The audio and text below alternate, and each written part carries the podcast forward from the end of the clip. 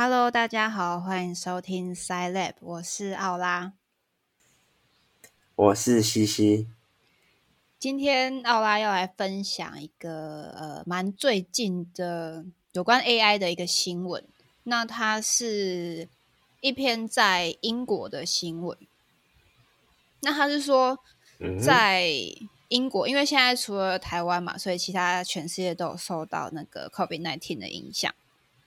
所以英国的工作，他们说今年就是二零二一年底以前呢，会有百分之四点八的工作，百分之四点八 percent 的工作，然后大概是等于一千四百万的员工会在今年被自动化掉。也就是有这么多员工可能会在今年就是失业这样子，他们的工作会被机器啊，或是被 AI 给取代掉。然后，嗯，其中呢又会以威尔斯地区，还有那个北爱尔兰，还有英国的北边，不知道哪边，这三个地区是最严重的。那这一篇嗯文章呢，它是用一个叫做。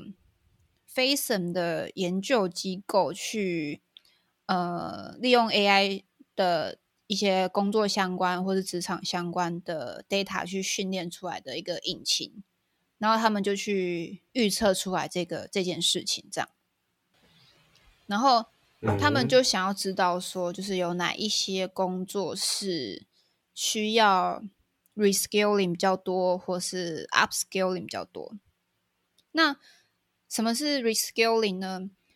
它代表的是说，我们嗯，现在全球很夯的，就是我们每个人都要去学习很多不同的技能，就是要想办法变成一个有多功能的人，也就是很夯的跨领域的人才。这样，那 upskilling 就是比较传统一点的，就是你要把你原本会的、熟悉的技能呢，再做更精进。就是你要是成为一个专业的人才，这样。所以这个 Facen 这个机构呢，就想要知道说，是哪一些工作是需要 reskilling 的工作，还是 upskilling 的工作会比较容易被自动化取代掉？那其实我觉得，嗯，在听众应该都会比较觉得是 upskilling 的人会，嗯，可能会比较容易被自动化掉，因为你的。你一项技能，不管再怎么样的去精进它，可能就是可能会有一个天花板吧。我觉得就是你在做了十几年啊，然后可能每天都花很多时间去工作，那你的技能再怎么样，好像也就是会有一个顶部的感觉，就是最多就是炉火纯青的地步，就是这样子了。嗯，对，所以。嗯，可能大家的想法都会是哦，这个时代就是要成为一个跨领域的人才这样。那他们的重点就是在说，我们要怎么样变成一个可以去适应不同的新的角色的人。也就是说，我们要去，因为现在呃科技发展，所以会有很多新的领域或是新的职位，然后还有一些新的工作。所以，如果你原本是学，例如说学心理学的，那今天有一个新的职位出来了，那可能老板就指派你说，你就去做这个职位的工作去做看看，因为公司没有其他人，那就是你完全没有同事可以带你，或是没有什么主管可以带你，所以你就要变成，你就要训练你的 reskilling 的人力。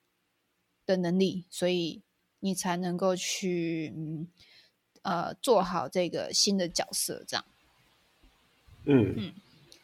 然后有一篇呃，他有提到一个蛮有趣的状况，就是因为其实每一年都会有固定比例的员工会被呃自动化给取代掉，就是被机器所取代。但是疫情呢，就加速了这个过程，就是因为我们。呃，台湾还好，但是其他国家的人都需要去呃减少每个人之间的一些接触。那还有就是说，疫情也会让员工更需要一个一个安全的工作环境，就是企业啊、雇主他们必须要去呃勤劳的去消毒公司环境，或是你可能要呃去补给员工的口罩还是什么的，甚至你要把这些员工可能原本都是共用一个空间，那你就必须要想办法把他们的座位之间就是隔得很开，还是怎么样子，所以你的那个。成本一定会更高，就是你需要去做一些新的更动。那再来就是像是，如果你有一些员工需要去那个叫什么外派，然后你就要隔离嘛，隔离你去一个国家要隔离十四天，然后你回来英国你要隔离十四天，那就是放假一个月吗？对，所以到底要不要给钱，这个是一个问题。这样，嗯哼。那对于消费者来说。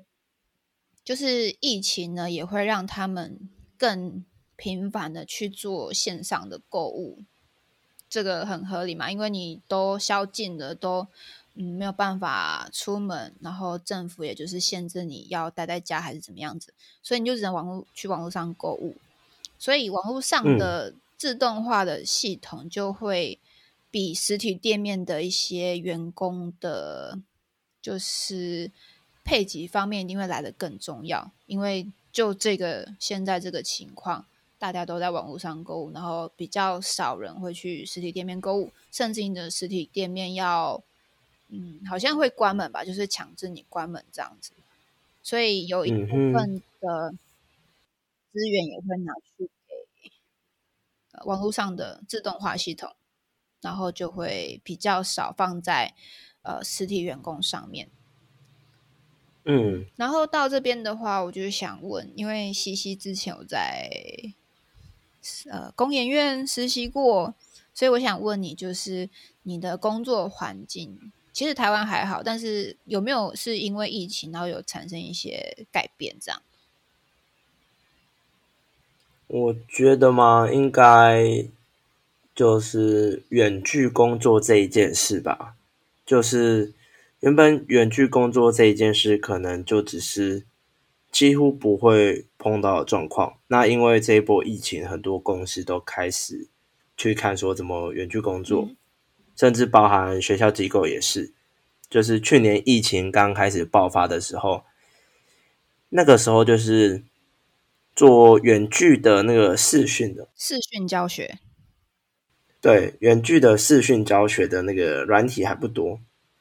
那那个时候就是润嘛，Z O N，然后虽然后来爆出是中国公司治安危机等等，我的老师们有说，虽然教育部有发公文说尽量避免使用中国的那个软体，嗯哼，但是我我记得那个时候老师，我哎高中老师嘛还是大学老师跟我说，就是啊，因为政府刚开始疫情的时候还没有给很多。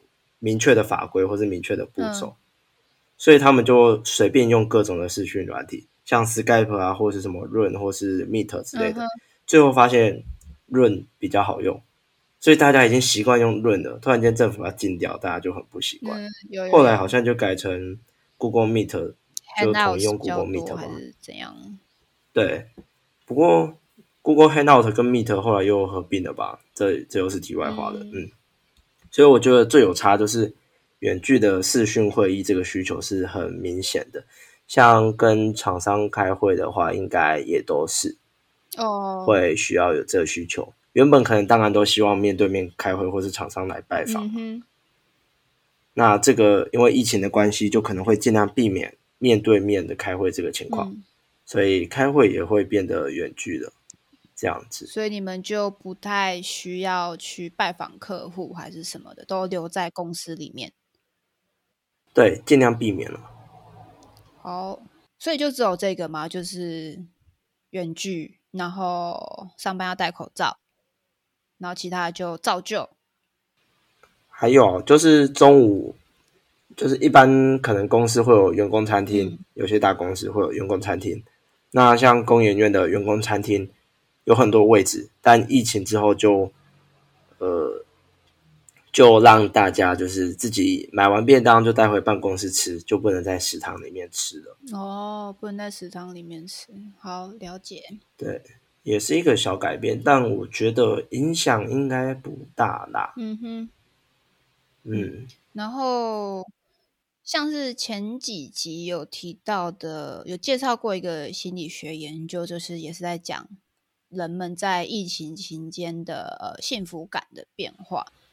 然后我觉得这也是跟工作会有蛮大的关系，就是因为幸福感有很多种定义方式，然后其中的两种呢，就是看你的忧郁症状，还有你对生活的满意度。那如果在疫情期间，你的生活满意度一定是比较低的，然后你的忧郁症状一定会比平常来的高嘛，所以你的是整体的幸福感一定会是显著下降的。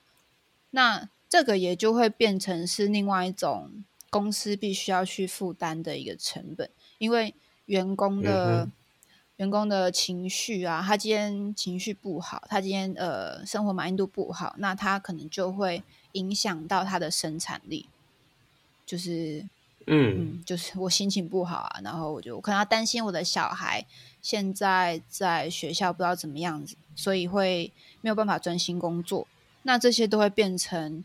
企业要去额外付出的成本，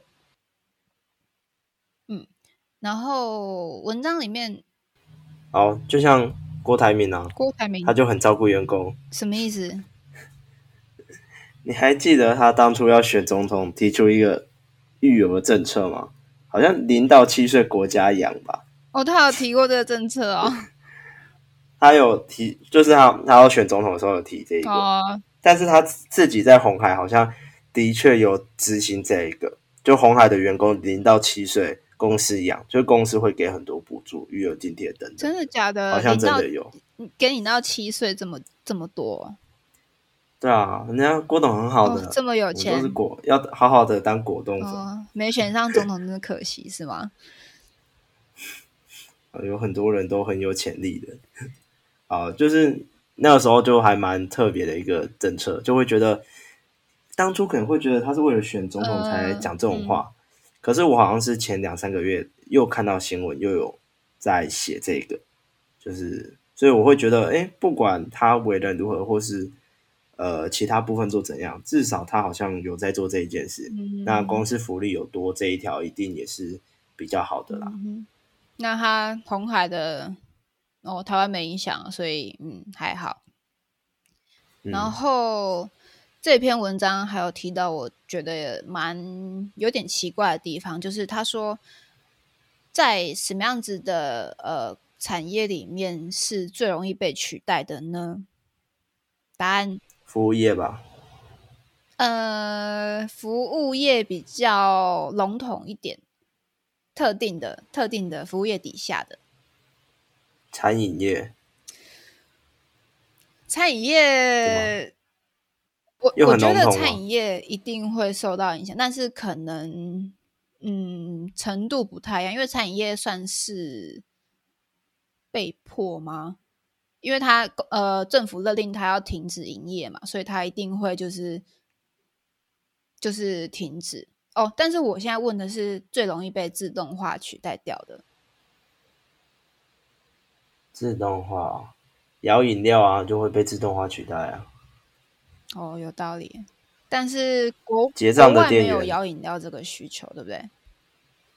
嗯，店员结账这个可以吧？我按一个机器，现在有很多地方的餐厅，对，或是制造业吧，制造业是最容易的啊，把人那些工人全部换成机器啊。嗯他这边提到了两个产业，一个叫做批发零售，另外一个叫做金融相关的工作。嗯哼，然后这两类的总劳动人口是呃英国的全部的总劳动人口里面的百分之九 percent，然后大概有九 percent，九十三万人都是在从事批发零售跟金融有关的工作。那、嗯，是对哦，那其实我就觉得有点奇怪啊，就是像刚刚西西提到的制造业，也不难想象，因为你如果今天是传统的什么纺织业啊，那些都是直接就用机器来做就可以了嘛，所以它感觉就是很容易就被自动化掉的。我现在有两个想法啦，第一个就是传统传产啊，它自动化是已经是一个趋势，或是一家公司一定要这样做了，在这个时代，所以可能他是以今年来调查的话，早就自动化啦，所以他没有提到这个哦，或者是说制造业都在亚洲，所以就英国的话本身就比较少制造业，这个我就不确定了。嗯哼。会不会是这两个可能性才会没有列出制造业？但是为什么他提到批发零售呢？批发零售，大家自己当电商的那个店长啊，嗯，就是我要一直包货寄货，这算批发零售？可能就是你今天面板点一点，你要买，你要进几件这个 A 商品，你就这样点一点点一点，然后你就那个货就会直接送进来，所以他可能嗯。很容易就是被一个平板所取代掉。那零售的话，就是刚刚提到的嘛，你就是无人商店啊，就是不需要有人待在那边，你还是可以买东西、卖东西这样。这是自动扫描啊，现在家乐福都有。嗯，对对对，就是这个比较好想一点。那金融的话，我就嗯，我就觉得有点疑惑，为什么是金融？你觉得为什么是金融？我觉得要看金融业的人员的工作项目，诶，像是像是我爸妈在买股票，还是打电话请可能保险员或是业务员帮他们下单的。那可能我现在我自己都用 A P P 啊，我自己 A P P 下单，我不用那个那个业务员了。哦，这也是跟金融有关的。哦，有有有。然后。像我有一个朋友做金融相关，他是做征信员，征信的，就是金融，就是假设我今天你要跟我银行借钱，或是我银行跟你合作，我要调查你的背景嘛，你的经济能力啊，或是你的信用啊，嗯，所以就要有征信员去调查你们这家公司，就征信社啦，对。那搞不好有 AI 之后，这些方便就很方便就取得，当然有些隐私资料可能还是要特别去查找。但是如果是比较基层的征信员，他能找得到的 AI 应该也都找得到了哦，所以这也有可能是会被取代的。再来就是柜台人员，柜台人员其实也蛮容易被取代的。柜台人员其实就跟店员一样嘛，你想要什么服务点什么这样子。所以我的想法是这样。我我那时候在想，我就想的比较简单，我想说，嗯，是不是因为会计呀，还是什么财管啊，都是一堆的。公式就是我觉得他们的工作内容都是就是数据嘛，那数据这种东西其实 AI 也会算的很准确啊，甚至比人算的都还要来的准确。所以是不是因为这样，所以你要在算你的财务的时候，或者是呃公司的账啊什么的，其实用电脑算都会比请一个嗯有执照的会计师还要成本来的低嘛？那可能也会更准确。我的想法是这样，因为这篇文章没有给解释，所以我觉得，嗯，我在中正上财管就是快被那些有的没的公司搞疯，就是他们公司真的是一堆，就是什么 EPS 怎么算啊，然后就是完全就记不起啊。那他就给我的感觉就是数学的公式啊，对啊。像这种有公式的，就程式你写好啊，你只要说哦，我知道现在要算什么东西，那我就把我的定义一下数字带入这个公式，就是 Excel 的感觉啊，所以感觉应该也是因为这样，所以蛮容易被取代掉的。嗯，但是嗯，虽然会有很大的很很很量去被 AI 所取代，那这个 Fashion 这个。研究机构呢也有预估说，大概会有三十八万多的新工作会因为科技的日新月异而诞生出来。就是可能 YouTuber 不知道算不算，然后像是什么产品经理嘛，就是新的产品，就是会有新的产品经理嘛，这些的都会因为新的科技，然后就是蹦变出来这样。三十八万这数字还蛮多的，就是其实我没有办法想到很多，就是会有什么新兴的工作，然后他给的数字就是还蛮大的这样。三十八万，其实，在英国来说，嗯，还好。呃，我也不知道啊，因为台湾才两千三百万。英国人口不知道多少。嗯，那我这里可以分享一个，就是在当初啊，你知道以前我们还没有汽车的时候啊，我们不是都车夫？嗯，就是马车帮你载过去，或南瓜没有南瓜车啦，就是车夫啦。然后。在当当时候汽车出来，会不会一堆？如果那时候有工会，好的，我们车夫的工会一定会去跟政府抗议，说什么啊，断我的生路啊，什么之类的，什么草菅人命之类的。但是现在呢？哎，现在还有车夫吗？计程车或是 Uber？呃，观光景点。对，就是我会觉得有些时候，像自动化也是一种，就是科技的转变，它也是。对，就是科技的转变，然后让我们更方便。那我们就会因为被取代了，那可能又会另外一个工作，或是说适应这个这个趋势而产生的。像是 Uber，就是因为我们车夫，然后汽车出来了，哇，没有工作，那我车夫变成我开计程车，那我觉得这就是一种适应的改变。嗯哼。那再来另外一个说法就是，你就想哦。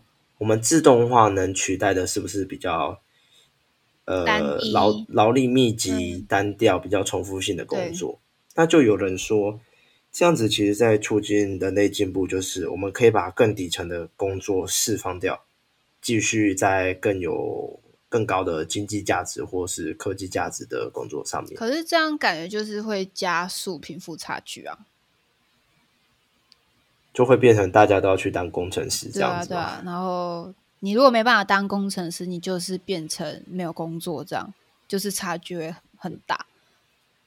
嗯，这也是有可能，这都是有可能发生的啦。对啊，那就是像自动化嘛，嗯，像现在台积电工程师，有些我们呃不是台积电，就硬体厂的工程师，制程或设备，就是会去顾机台嘛，嗯。那我们东西自动化了，我们不可能百分之百相信它。我们今天我们人被机器取代，那我还是得要有人来看机器有没有出错。那这个就是我回到我刚刚讲的，汽车发明出来，那有人就开汽车为生，就也是这种顺应这个趋势的。对，所以我会觉得就看看会有什么的，反正山不转路转，路不转人转嘛。哦，你是就是在多找一些乐观的。乐观派工程师嘛，反正不干你的事，对不对？既得利益者，既得利益者的嘴脸，再怎么猜也不会猜到我啊！我是工程师。好，那你觉得要就是要拥有什么样子的特质会比较不容易被取代掉？嗯，先从被 AI 取代的层面来说的话。AI 现在最强的就是刚刚讲的重复性高，而且呃事物单一的，像是柜台人员或是操作机台的。那所以要么就是在基层的时候好好培养自己，让自己往上爬，就是把自己的被需要性建立起来，或是把自己的能力培养起来，让自己的工作内容或业务内容可以往更具创意性或是更高层次的工作前进。嗯哼。这样子的话会是最稳的方式。嗯哼，嗯，那创意的话就一定没办法被取代，因为现在 AI 没办法自己搞艺术。嗯，那就跟虽然有一些可以啦，就是有一些 model 可以产出一些艺术品，那那不是我们小兵讲的创作。小兵，对他那个其实只是就是像你上上集讲的吧。那个 GPT 三，它做的事只是对它在预测下一个词，就是哎，我前面出现这些字，那我下一个字会是哪一个字的几率最高？所以它不算创作。我们创作是有一个我们想要表达的理念为核心嘛然后来做这样。对，所以 AI 这一点是没办法取代人类的。嗯哼，那撇除 AI 来说的话，就是我刚刚讲的第二另外一个角度，就是我们不要想说避免去做单一而且重复的，就是要自己提升层次，这样才不会被其他同业的人取代。嗯。就是其实我刚刚是两个一起讲啦，就是两个观点，就是第一个避免做重复新高的那个职业，然后第二个就是把自己提升到更高的层次，这样子的话就可以避免自己被取代，而且也可以让自己不断的进步，嗯，生活会更美好。对啊，就跟刚刚，因为这个机构本身就是要确认预测说哪一些工作会是呃需要 reskilling 还是 upskilling 比较重要嘛？那当然，多功能的人，如果你今天这个功能被取代掉，那你还有另外一个功能，你还有另外一个斜杠。那嗯就心理系来说的话，我们有一个名词，就是这些刚刚提到的工作都可以被归类在是叫做有意义的工作。对，它就是有意义，嗯就是 meaningful 那个意义。那比较单一的啊，或者是重复性比较高的那种，呃，类似行政类的工作，就会就是没有意义的工作，这是定义出来的。对，嗯所以有意义的工作就是比较偏，我觉得它跟专案很像，就是你要去想办法，因为一个专案就是等于是有一个意义嘛，那你要把一份专案建立起来的话，你就会需要有一些创造力、创意，或是一些其嗯他的、呃提案啊、发想啊，然后解决问题，这些都是可能 AI 比较没有办法做到的事情。对，这嗯些就可以被称作是有意义的工作，就是偏向专案导向的工作这样。嗯哼，好，那今天的 AI 新闻分享就差不多到这边。那如果听众朋友有什么想问的话呢，也都欢迎到，也都欢迎留言给我们，或是寄信给我们这样子。好，那嗯哼，我们就下集再见喽，拜拜。拜拜。